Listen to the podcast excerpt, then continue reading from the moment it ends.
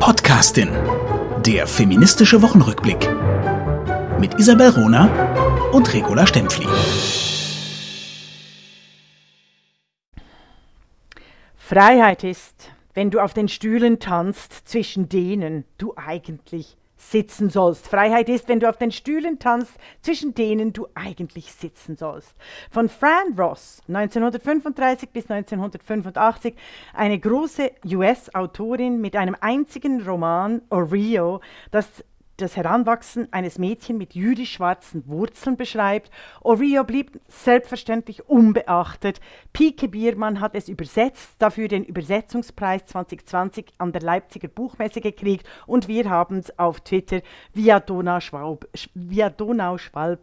gefunden. Herzlich willkommen zur heutigen Die Podcastin. Hallo Isabel Rohner.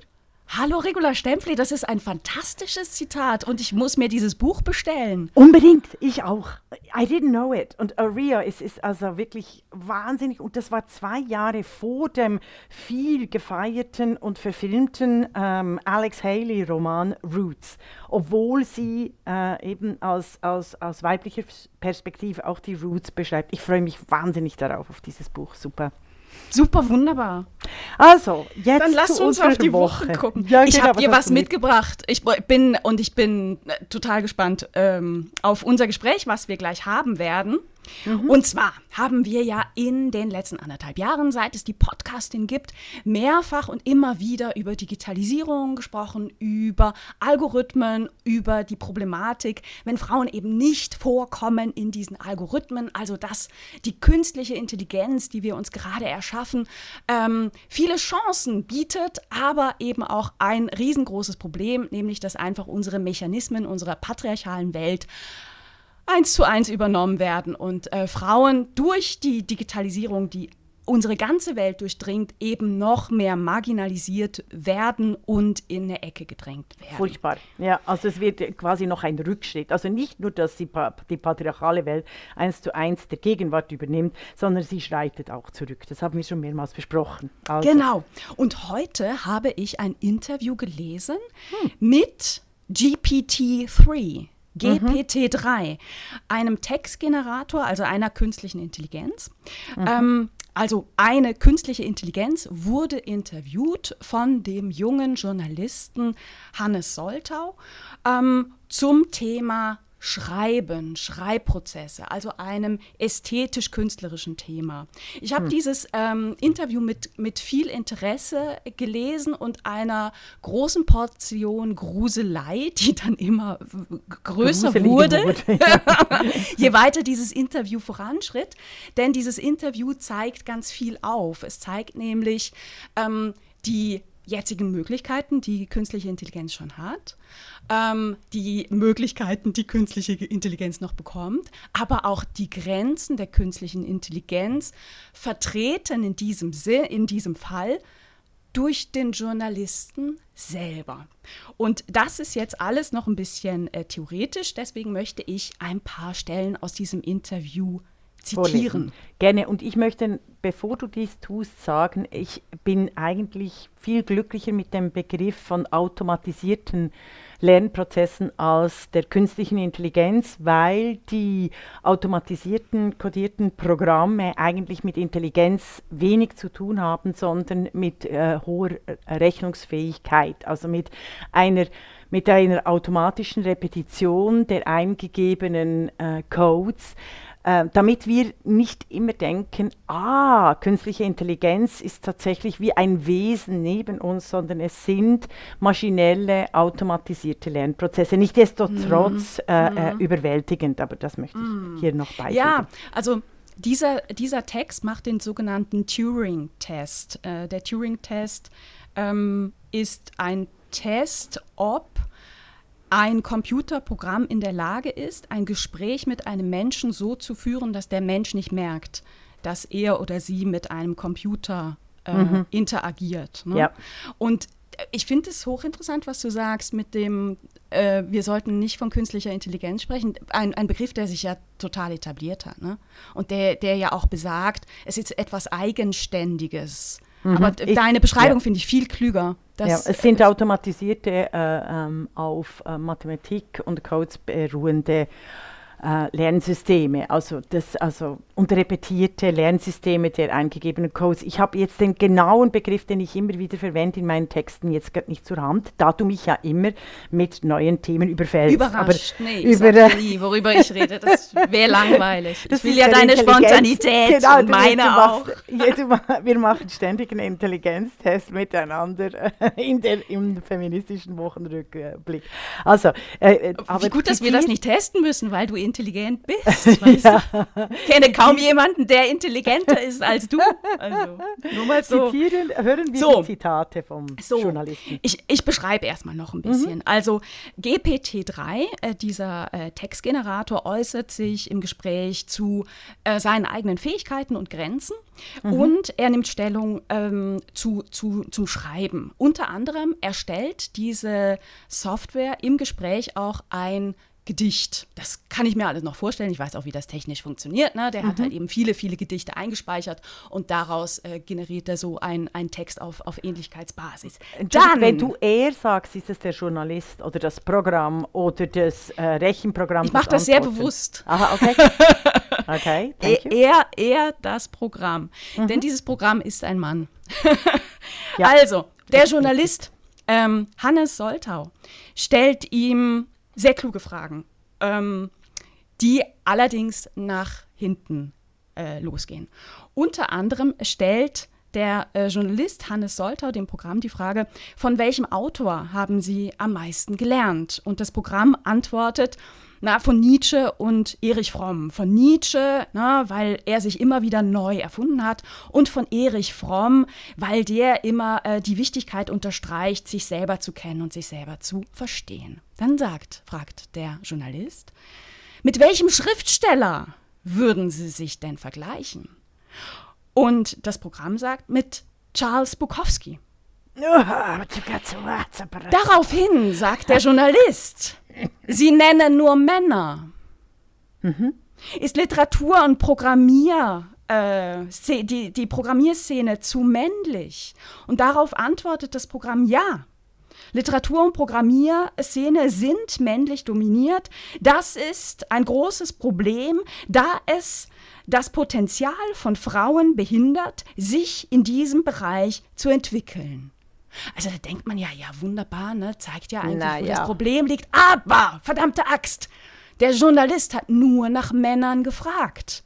Von welchem Autor haben Sie am meisten gele gelernt? Mit welchem Schriftsteller würden Sie sich denn vergleichen? Eine künstliche Intelligenz versteht generisches Maskulinum biologisch und antwortet biologisch. Und dann auf die Frage, hm, was ist denn jetzt mit den Männern, äh, mit den Frauen? Sagt das Programm, naja gut, also ich habe gelernt, es gibt irgendwie Diskriminierung, aber ja, das ist halt tragisch und schlimm, aber wir bleiben in unserer Welt, die so schön patriarchal und androzentrisch ist und sich mit, äh, in diesem Falle, Schriftstellern befasst. Mhm. Das heißt, es ist eigentlich das, was du beim letzten Mal vorgestellt hast, als du einen Pressetext von, äh, vom Museum in Zürich zitiert mhm, hast. Genau, die, die, äh, die, die, ja, genau, die sagen, die, die mhm. einfach nur sagen, ey, Frauen hört doch auf zu meckern mit euren Forderungen, mehr Frauen in den Museen, akzeptiert doch einfach die historische Realität. Mhm. Und das zeigt dieses Interview so grandios,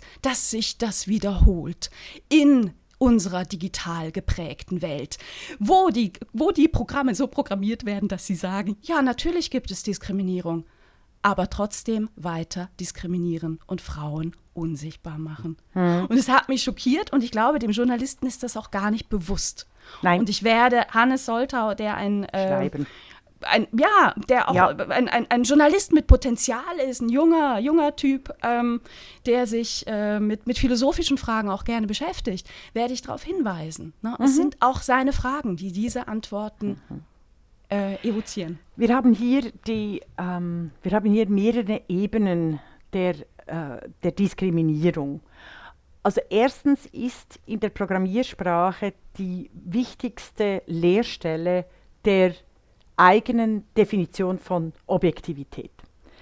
Dass das Bewusstsein während dem Programmieren nicht die Ist-Welt repliziert werden sollte, sondern immer wieder antizipiert werden muss beim Codieren, Leerstellen und die Vielfalt einzubauen. Das ist einer der großen Probleme, die ich auch beschreibe in eben die Democracy Data Gap.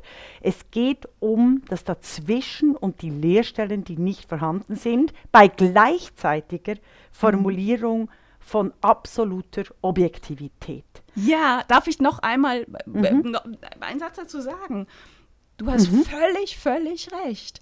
Dieses Beispiel zeigt aber auch, dass es nicht nur reicht, Diversität ja. zu berücksichtigen, weil ja, das tun die ja auch. Ja, ne? dieses, sagen, dieses Programm nee, weiß um Diversität. Nur es hat halt keiner. Programm weiß, dass es, äh, dass es eben auch diskriminiert. Aber es macht nichts dagegen. Genau, genau wie Thema. der Journalist. Das sind Codes, eben, wir, haben, wir kriegen ständig Codes und Hashtags statt Taten. Also es ist eben, es, wir kriegen ständig, wir kriegen ständig irgendwelche Fiktionen, Entschuldigungen, äh, Darstellungen, Narrative, aber wir kriegen keine Taten, äh, sei es auf der Programmierebene, auf der Codes-Ebene, auf der Reflexion der automatisierten Lernsysteme. Mhm. Ähm, sondern wir kriegen das, was ähm, äh, Nietzsche gesagt hat, wir sind an den Pfahl des Augenblicks gebunden. Das ist eines der Riesenprobleme der, Digital die, der digitalen Transformation, dass behauptet, dass behauptet wird, quasi die Zukunft zu berechnen, aber dies wird, wird so getan, dass es überhaupt keine Zukunft mehr gibt. Also dass es keine Entwicklung gibt, sondern die Gegenwart derart äh, objektiv und ähm, sich selber reproduzierend äh, da wahrgenommen wird, dass keine Veränderungen mehr stattfinden. Mhm. Deshalb mhm. müssen wir immer wieder auch die Frage stellen nach Strom oder nicht Strom. Also beispielsweise einer, ähm, einer Absicherung der digitalen, äh, der digitalen Programme in der realen Welt und umgekehrt, die, äh, dass die digitale Welt nicht die reale Welt so berechnen kann, dass sie eigentlich untergeht und unsichtbar wird, quasi durch Sprechakte. Hm. Da, womit wir mit bei einem ganz aktuellen Thema wären, dass die, die, die Diskussion um Gender, dass du das Geschlecht und dein, überhaupt die Menschen beschriften, tätowieren, benummerieren darfst, allein durch Sprechakte und Codes, das ist eine wahnsinnige Umwandlung des Verhältnisses von digitaler und realer Welt. Dass du eben mittels Sprechakten, respektive Codes, die äh, Menschen, in diesem Falle, in deinem Beispiel die Frauen, aus der Welt löschen kannst. Du kannst sogar noch bewusst machen und sagen, ja, das ist halt schon ein Problem und die Frauen ja. sollen sich entwickeln, hm. aber sie werden ausgelöscht. Und das entspricht dem strukturellen Machtmissbrauch, äh, patriarchalen Auslöschungssystemen des 19. Jahrhunderts. Was ja eine, eine völlige Perversität ist, dass einerseits die Aufklärung und die Revolution, die französische Revolution, die Männer befreit hat, emanzipiert hat und gleichzeitig die Frauen und auch die jüdischen äh, Menschen in einer Art und Weise äh, diskriminiert und unsichtbar gemacht hat, wie es im Feudalismus nie der Fall war. Und dass dieses Bewusstsein, wie gefährlich es ist, nicht nur durch Codes, sondern auch durch Sprechakte, die reale Welt äh, nicht nur beschreiben zu wollen, sondern quasi zu dirigieren wollen. Dieses Bewusstsein ist nicht, äh, ist nicht vorhanden in den intellektuellen, in den linken, in den äh, aktuellen Diskursen. Sie kritisieren beispielsweise das soziale Kreditpunktsystem von China, realisieren aber nicht, dass sie durch dieses nicht reflektierte äh, Codieren punkto äh, äh, Gender and Diversity ähm, ganz ähnliche Hierarchien aufbauen wie das soziale Kreditpunktsystem in China. Hast du noch ein konkretes Beispiel? Also wir können auch gerne noch einmal zurückgehen, weil ich fand deinen dein Bogen virtuos, ne? wenn du sagst, und es ist, es ist etwas sehr vergleichbar. Ja, weil ich bin deswegen lieben wir Fragen, in Fra ja, aber in solchen Fragen bin ich extrem gerne vorbereitet. Ich bin mir aus, aus, aus einem Sprechakt, es geht mir um Sprechakte. Das ist dass wenn Frauen beispielsweise äh, also es geht mir um Sprechakte. Wenn du, äh, nehmen wir einen Begriff Leihmutterschaft. Das, be, äh, das beschreibt auch ähm, Geld, äh, die Kulturgeschichte des Geldes von Christina von Braun, die überhaupt nicht in Verdacht steht, irgendwie transfeindlich zu sein. Oder?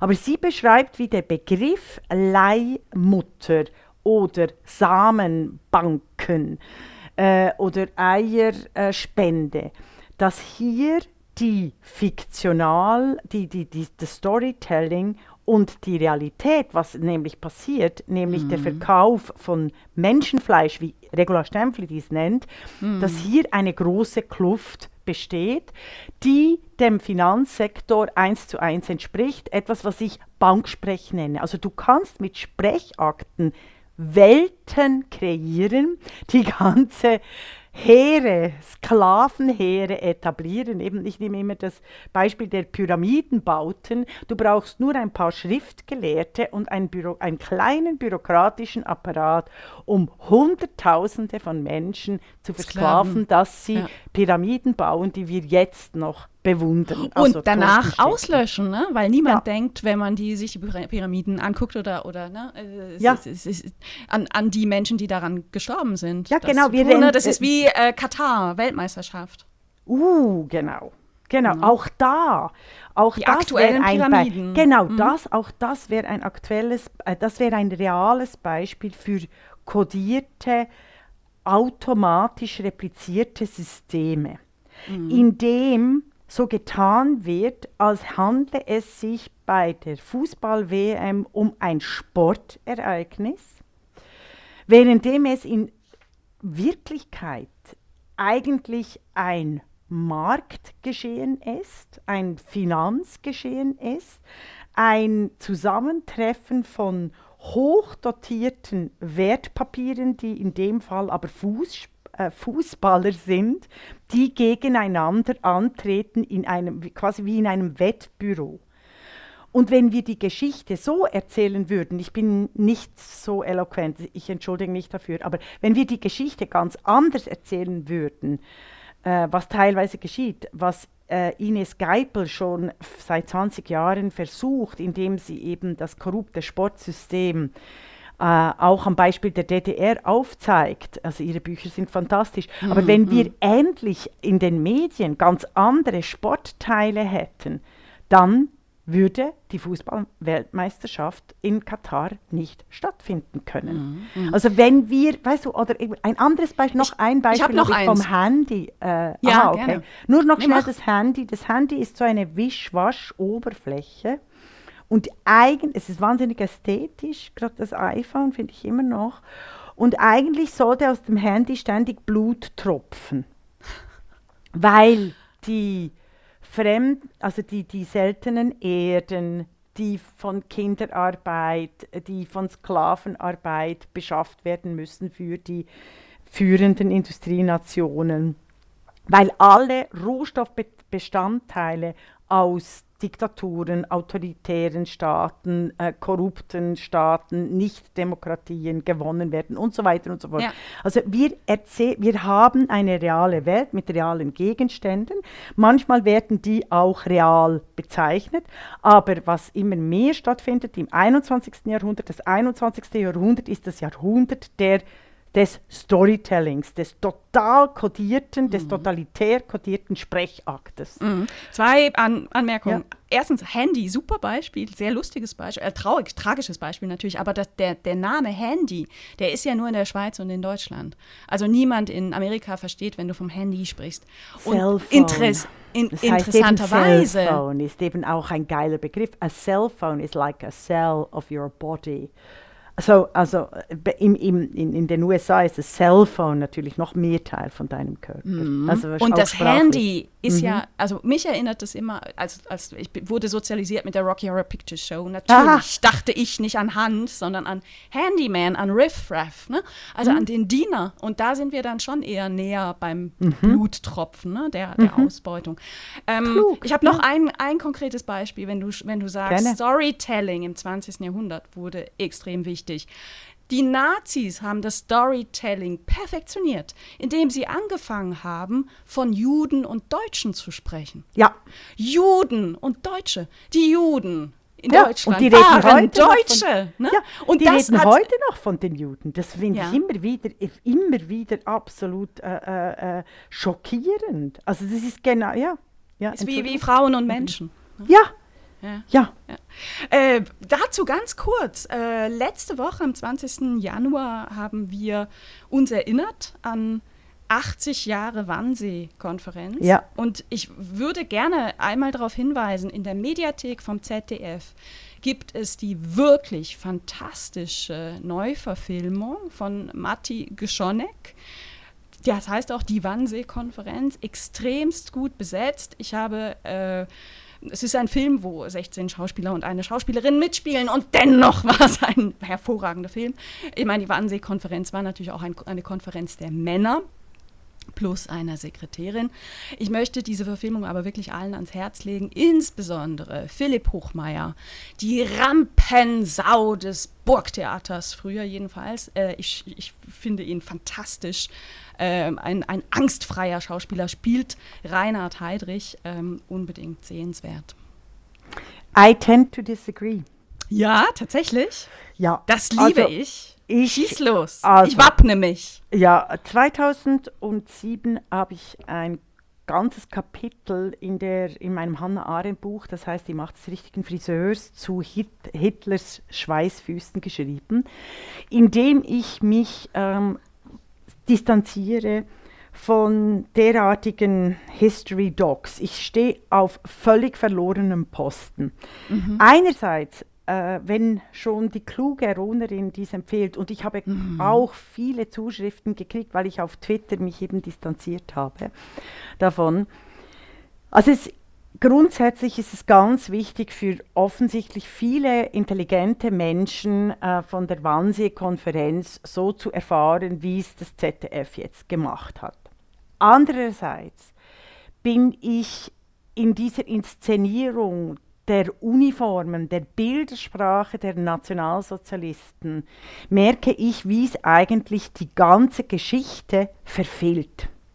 Und das, Inwiefern? da hat Imre Kertész, ich glaube, ich habe das schon mal gesagt, Imre Kertész hat äh, die Frage, ge, äh, hat ein, äh, in seiner Lebzeit, der Nobelpreisträger mit dem wichtig, einer meiner wichtigsten Bücher äh, zu Shoah, Kaddisch für, ein, äh, für ein nie geborenes Kind, glaube ich, heißt es.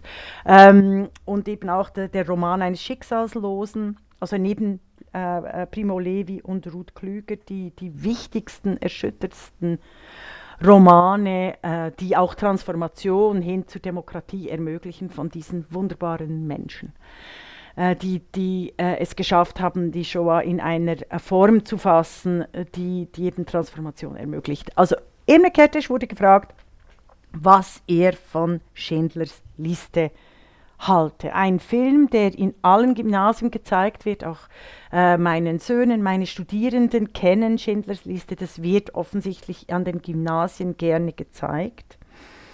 Und Imre Kertész hat gesagt, ähm, es, äh, ich, ich habe sein Zitat jetzt nicht zur Hand, aber er hat in, in ungefähr gesagt, wieso soll ich so einen Film gut finden, der so tut, als wäre er dabei gewesen. Dabei ist es etwas vom unauthentischsten, was es gibt. Denn eigentlich über die Shoah kannst du nur noch in der Fiktion sprechen und reden. Du kannst nicht so tun, als würdest du eben die Wannsee-Konferenz Reenactment machen. Du kannst nicht so tun, als würdest du quasi die Konzentrationslager bis ins Detail reenacten, weil du da eine völlig verfremdete ähm, äh, verfremdete Darstellung bringst. Du kannst äh, so quasi, du repetierst so nur die, die Nazi-Propaganda, weil eigentlich musst du es als Fiktion, du musst erzählen, was alles passiert in den Menschen, in diesen Lagen, in diesem industriell, in diesem industriellen Mordapparat.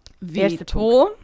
Moment, er hat, also Imre, äh, Imre Kertész hat dann gesagt, eben er finde natürlich Vita, äh, La Vita e Bella viel, viel präziser für das, was er als Überlebender von den Konzentrationslagern mitnehmen würde. Du musst, weißt du, ich möchte noch einen Satz hier sagen, aufgepasst bei fetischisierter Nazi-Repetition, weil es eigentlich auch den Kern den Kern verpasst, weil ich je länger, je, je älter ich werde, realisiere, der Nationalsozialismus war nicht einfach eine äh, Rassentheorie von schnittischen Herren, äh, schnittigen Herren, wie wir es an der Wannsee-Konferenz wiedersehen. Nein, geht gar nicht. Das, war's über, das war nicht. Es war zuerst eine, Enteig eine der größten Raubzüge und Enteignungsaktionen Oh ja. gegen die eigene Bevölkerung und dann die völlige Vernichtung und Auslöschung der eigenen Bevölkerung, der Ja. eigenen Menschen. Und das zeigen eben solche Konferenzen nicht. Ja, ähm, also zu meinem Veto. Äh, Ich ja. glaube, man kann Filme nicht mit Filmen vergleichen. Äh, so etwas wie Schindlers List oder La Vita e Bella, ähm, das, das, äh, die, die ja beide äh, das Leben, Leiden, Sterben im Konzentrationslager thematisieren, sind etwas völlig anderes als jetzt in diesem Fall die Wannsee-Konferenz, wo es um eine Sitzung geht, ein, ein, ein Vorführen bürokratischer Prozesse von Menschen in ihren äh, Verwaltungen, Ministerien, in ihren verschiedenen ähm, äh, Institutionen des, des, des Reiches, ne, die sich zusammenfinden, um Abläufe zu koordinieren.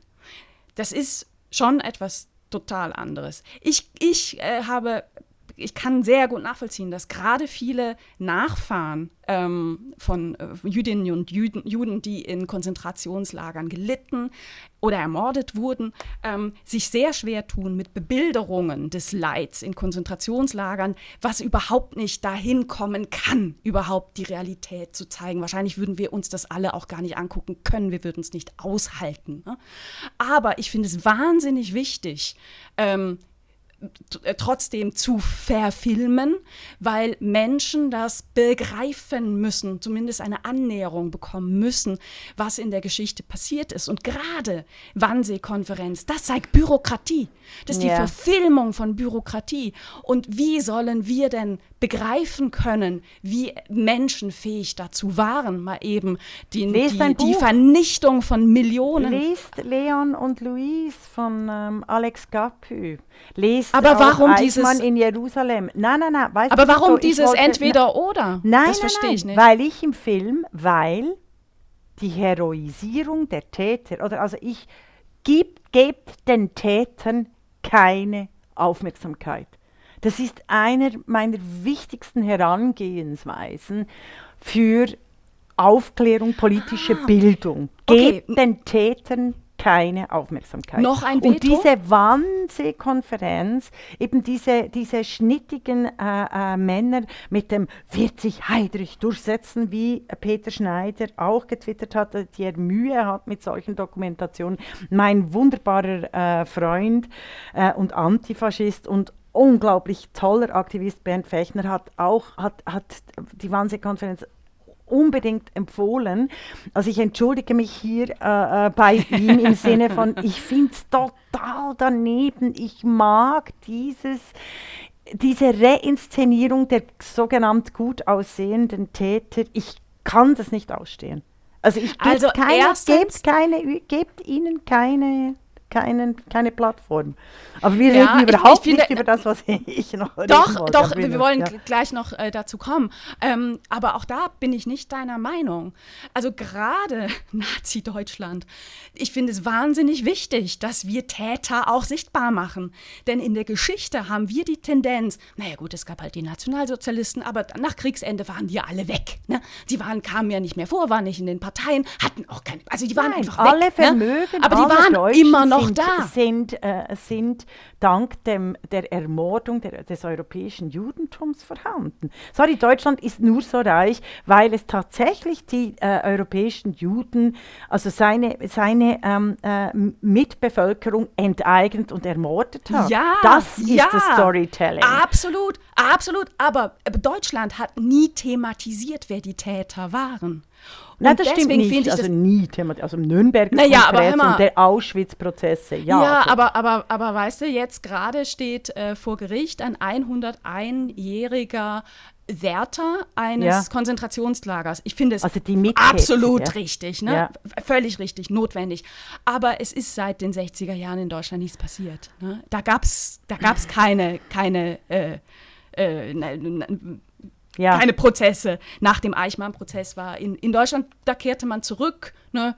äh, Wirtschaftswunder, jetzt reden wir nicht mehr von früher. Weißt du, ich finde ich fand, ich fand, ich fand die, die, ich fand die Serie 1979 Holocaust. Die hat etwas in der Veränderung äh, äh, der deutschen Wahrnehmung, der eigenen Vergangenheit bewirkt.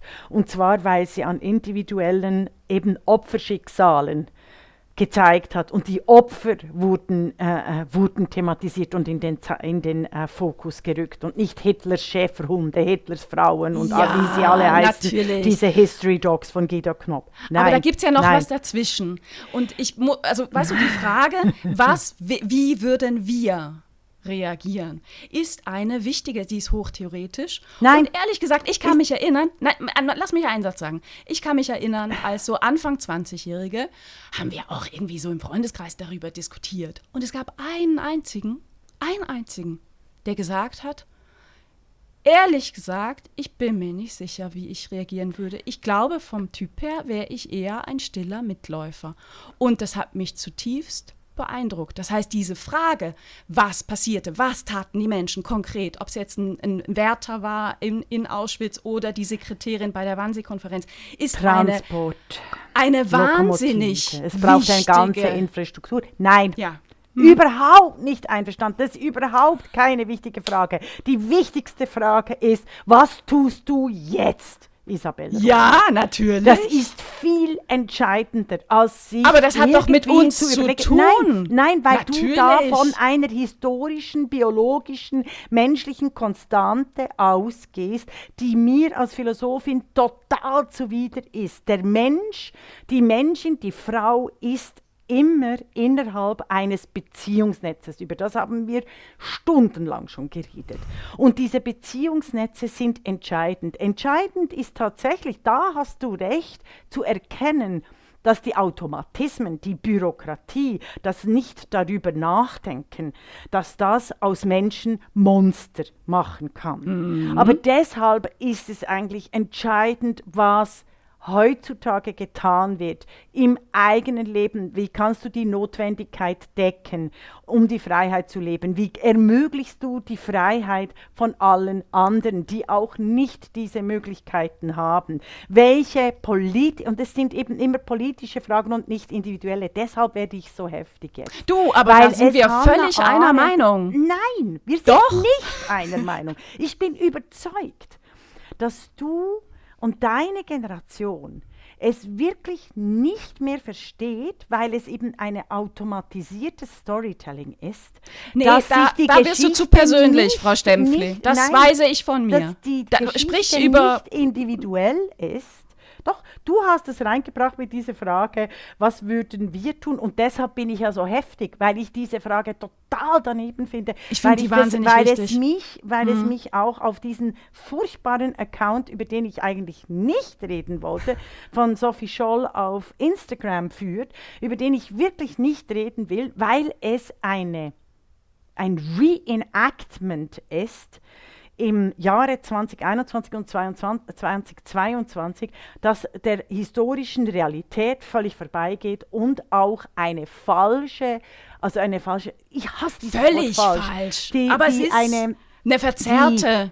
die, ja, nicht nur das, die quasi das entscheidend politische Verständnis von Demokratie, sozialer Mobilität, Gleichheit und Freiheit so pervertiert, dass ich wirklich wahnsinnig, mich wahnsinnig alleine fühle. Und äh, in, in dem Denken und Wissen um die Demokratie, dass Demokratie muss ständig verhandelt und gemacht werden. Und sie soll nicht durch das Zeigen von antidemokratischen äh, äh, Vorgängen quasi, ähm, weißt du, ah, das ist es. Du kannst nicht, indem du so fokussierst auf die Täter und sagst, oh, das war ein Verbrecher, oder auch durch Schande und Shame und alles das, da ist noch nie etwas Positives daraus entstanden. Aus der Kritik allein als Kritik oder der Darstellung von Unrecht allein ist noch nie etwas wirklich Gutes und Wunderbares für die Menschen entstanden. Da sind wir tatsächlich das, nicht einer Meinung. Das ist wichtig. Unsere, unsere Welt heute, 2022, ist hochgradig geprägt von Bürokratien und bürokratischen Abläufen. Und gerade so ein Film wie die Wannsee-Konferenz führt vor, dass damals Abläufe wie Sitzung, Abstimmung zwischen Häusern genauso liefen wie heute.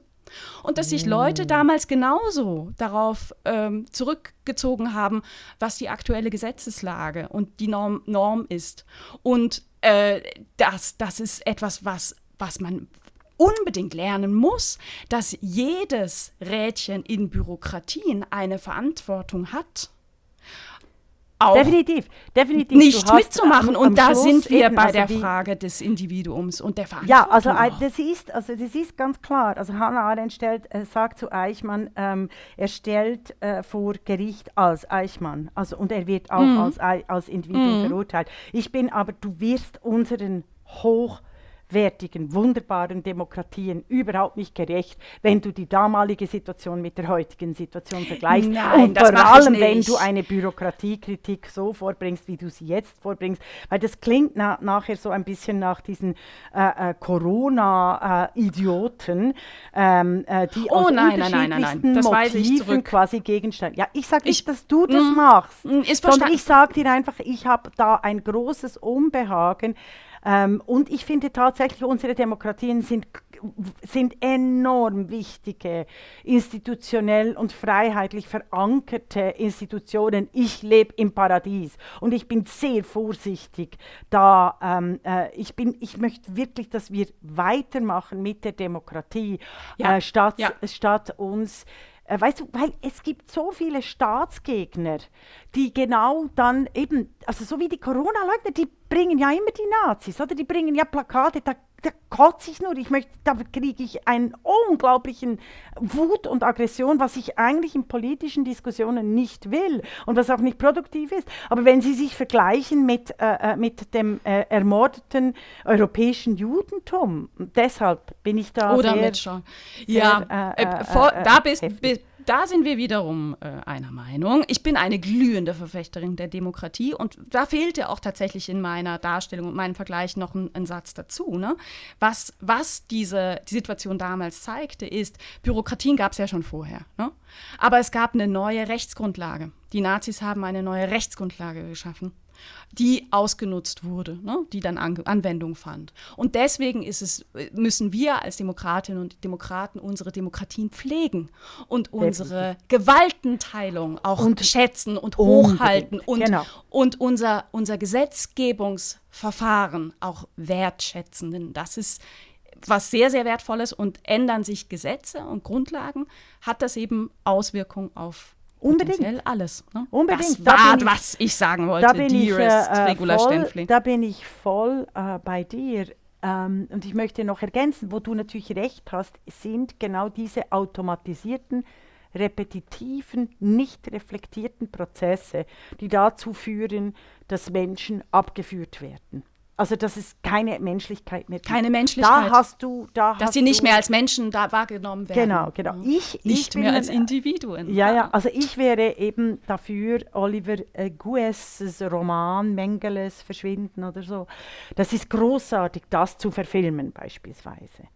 Das ist nämlich auch keine Täteroptik, sondern der, der Oliver Gues, äh, äh also wie die Franzosen oder ähm, ah, ich habe äh, Eric. Äh, ähm, ich, äh, mir kommen die Titel nicht. Eric also die zwei Franzosen Historiker, die äh, quasi fiktionales Geschichtsschreibung betreiben, die zu verfilmen, da wäre mein Plädoyer viel mehr da als eben diese Histo History Docs.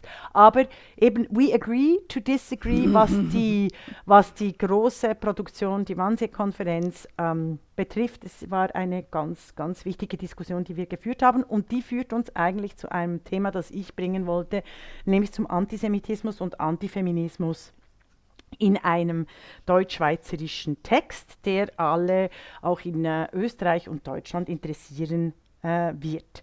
Es geht um es geht um das Porträt, oder willst du das erzählen? Nein, äh, schieß Weil los, du hast es mach. auch gebracht. Äh, es geht um das Porträt, jetzt habe ich aber den Namen nicht. Es geht um das Porträt von Sonja, Von Sonja Rüef Frenkel. Ruef Frenkel, äh, Frenkel, genau. Es geht um das Porträt von Sonja Ruef Frenkel.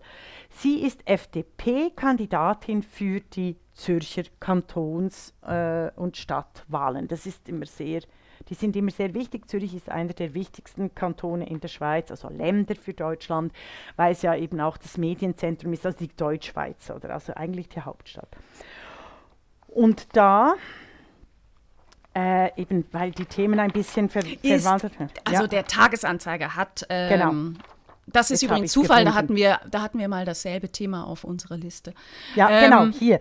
Jetzt habe ich das Zitat. Es, Sonja Ruf Frenkel wurde porträtiert vom Tagesanzeiger. Und ich habe ein Zitat gebracht aus diesem, ganz kurz, aus diesem Porträt, das wirklich äh, Antisemitismus und Antifeminismus, so wie es auch Hedwig Dohm schon 1902 definiert hat, eins zu eins trifft. Zitat: Sonja Ruf Frenkel umgibt die Aura einer Sparkassenkundenberaterin, die dafür schaut, dass man auch für die kleinste Anschaffung einen Kredit mit vernünftigen Zins enthält.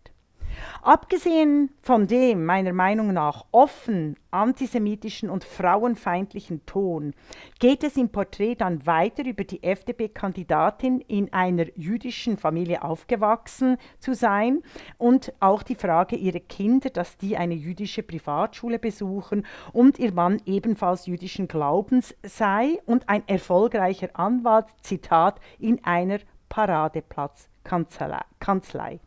Und dazu Stellen steht wir auch noch, was die Kinder, was das Schulgeld kostet für die Kinder. Also es Wahnsinn. geht wahnsinnig oft, also jedem zweiten Satz geht es um, um Geld. Genau. Und stellen wir uns vor, Frau Mauch, die offen lesbisch ist und als äh, Aushängeschild der Diversity als Stadtpräsidentin von Zürich äh, würde so karikiert. Oder wir wissen auch ihre Le Religion nicht von, von, von Frau Mauch beispielsweise. Wir wissen auch nicht, dass ihr Onkel auch ein, ein, ein, ein ein Bürle war, beispielsweise im ganzen Bürle-Skandal vom Kunsthaus. Das nur so, ja, wo habe ich, heraus, habe ich auch erst jetzt herausgefunden. Also ihr seht, und es ist unfassbar, dass dieses rückständige Bild der Frau im Allgemeinen und der jüdischen Frau im Besonderen im Tagesanzeiger Platz findet.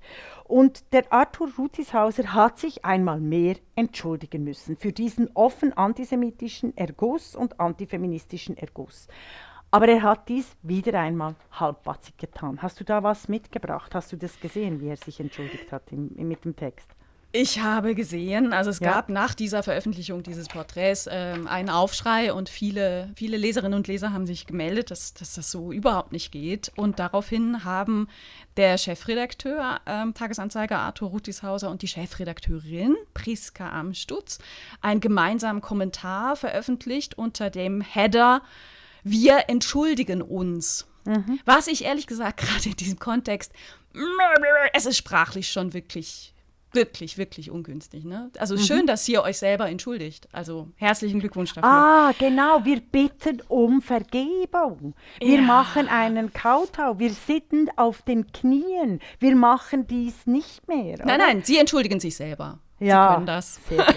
Genau. Na, und dann schreiben sie, ich habe ein paar Zitate aus diesem Kommentar mitgebracht.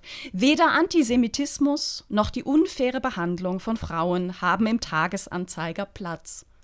Das ist ein Satz, wo ich mir wünsche, dass sich der Tagesanzeiger den über sein Eingangsportal hämmert. Weil er Ja, entspricht wunderschön, nicht der ne? Überhaupt Er nicht, ja. entspricht überhaupt nicht der Wirklichkeit.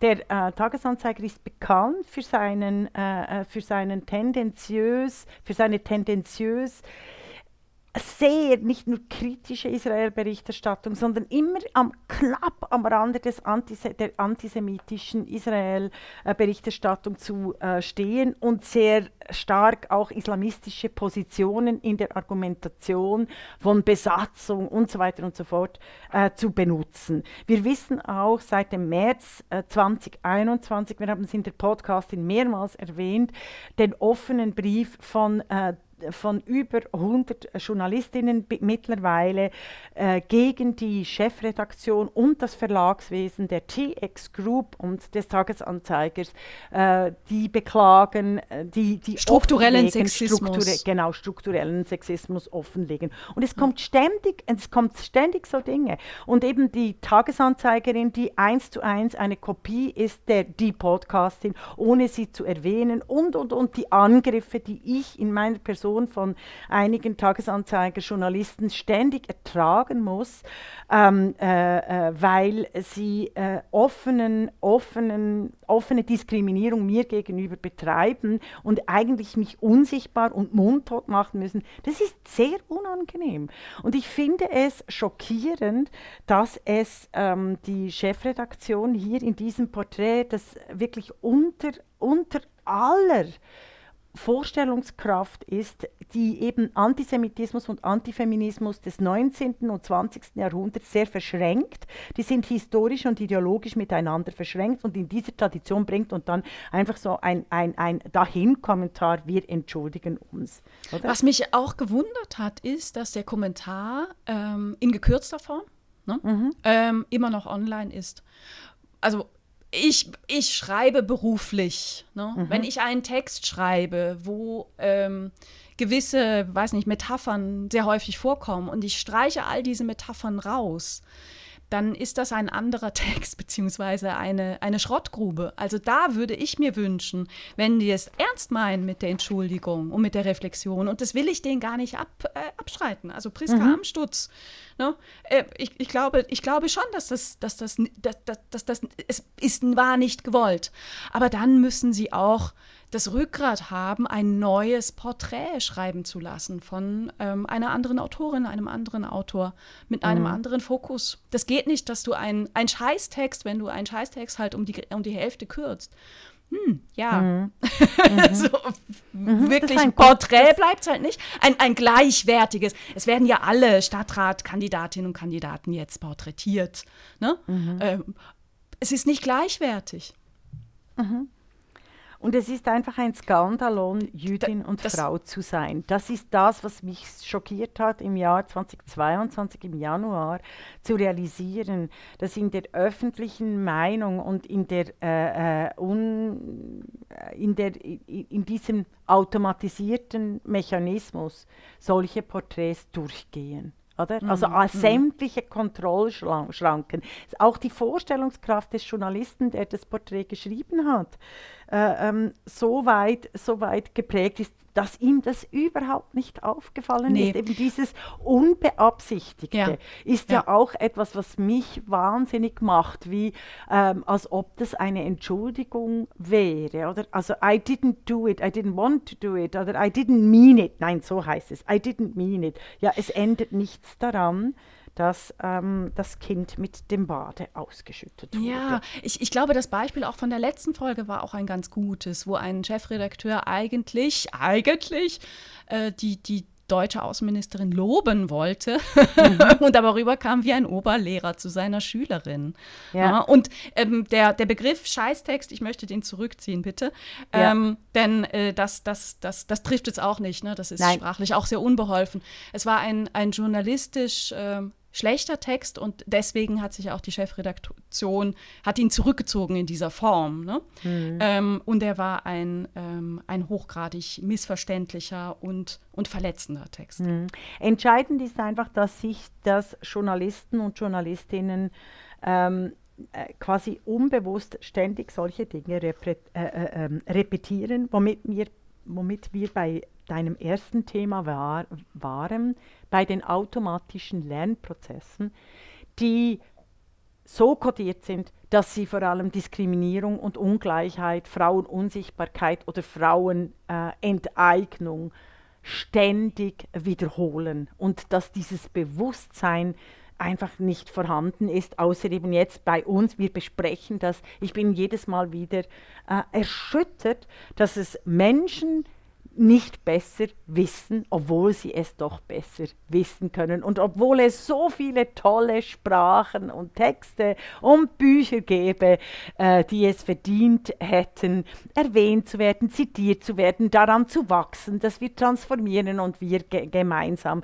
die Demokratie äh, tanzend äh, auf den Stühlen feiern können, obwohl wir ja eigentlich zwischen den Stühlen sitzen wow. und stehen sollten, wie wir es am Anfang hatten. virtuoser Bogen. Und im Übrigen fordern wir die Abschaffung der Männerquote. Das war die Podcastin, der feministische Wochenrückblick mit Isabel Rona und Regula Stempfli.